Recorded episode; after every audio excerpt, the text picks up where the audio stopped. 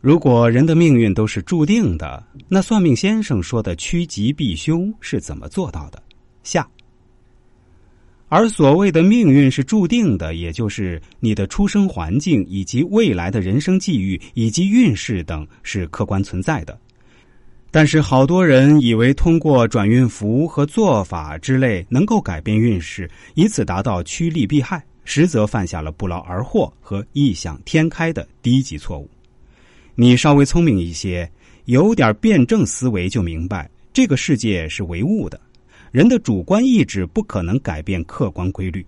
你再怎么烧香拜佛，运用各种气功大师的神力，照样摆脱不了地球引力。你从十层楼跳下来，照样会摔死，而不是飞升。不信，你找个号称有法力的，让他示范一下。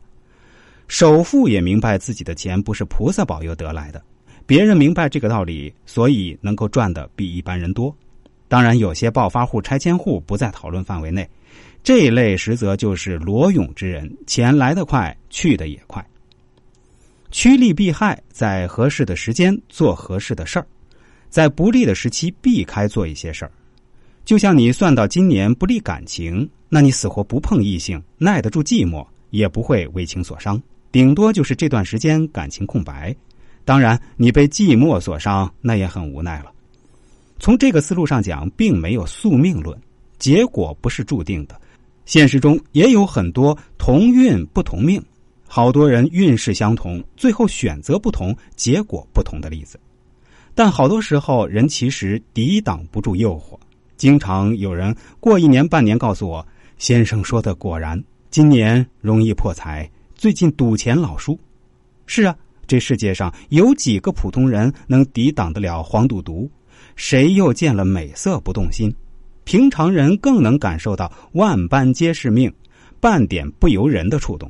况且大人物也有好多栽在财色上的，也有烟酒不离身的。成大事者不拘小节，凡事儿能把握好度，关键时刻理智能占上风，也是高人的不同所在。大道至简，所以怎么趋吉避凶？把握好时机，把握好度。当然，你别简单的认为很容易做到就行。举个例子，就跟炒股的都明白高抛低吸，什么时机算低开始吸，什么时机算高出手抛。然而，百分之九十的人是亏本的。在股市里把握好时机，那可是货真价实的人生财富。命运自有规律，人只有在熟知客观规律的基础上，善于借助规律，把握时机，趋利避害，规划好人生方向，你才能比相同命运层次的人获得更多收益。这才是人该努力的地方。而有的人经常抱怨，为什么自己一直努力做好事儿，努力烧香拜佛，努力买转运符，但为什么还是没有改变？上天为何不公？因为你努力的方向不对。